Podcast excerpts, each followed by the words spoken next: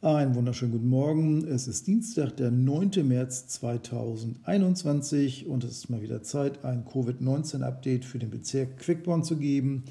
Der Bezirk Quickborn sind die Gemeinden Haslow und Bönningstedt und die Stadt Quickborn.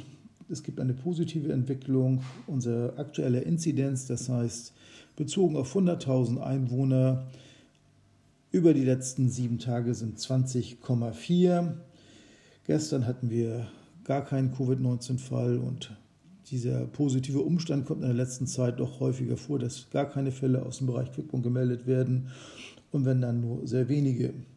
Der Inzident des Kreises Pinneberg liegt bei 38,5 und der Wert für Deutschland irgendwo zwischen 63 und 70, je nachdem, wer die Daten ermittelt.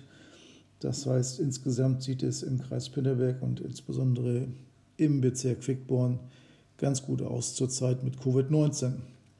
Also hoffen wir, dass es weiter so bleibt und wir keine großen Ausbruchsgeschehen bekommen. Bleiben Sie gesund. Bis dann, Ihr Bürgermeister Thomas Köppel. Tschüss.